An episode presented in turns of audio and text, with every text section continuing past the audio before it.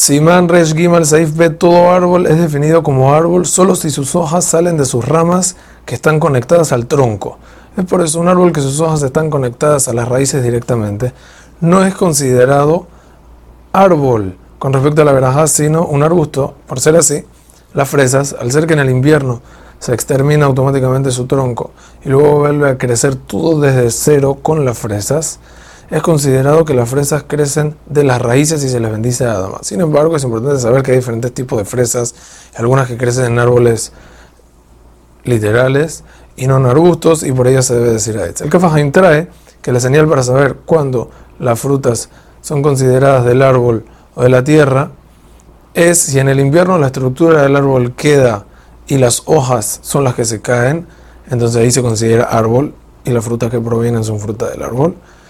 Y si todo se deshace y se vuelve a plantar cada año, en dicho caso las, considera, las consideramos Adama y eso es lo que se debe bendecir. Sin embargo, trae el Kafahaim que sobre las fresas hay quienes las, sí las consideran del árbol, ya que afilu que se deshace el árbol y vuelve a crecer, sus raíces quedan.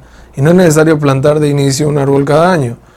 Y por eso podríamos decir a Etz, y escribe que aunque Marán escribió que se les bendice a Adama, si les dijo la persona a Etz, sale y es de Jova. Hazak Ubaruj.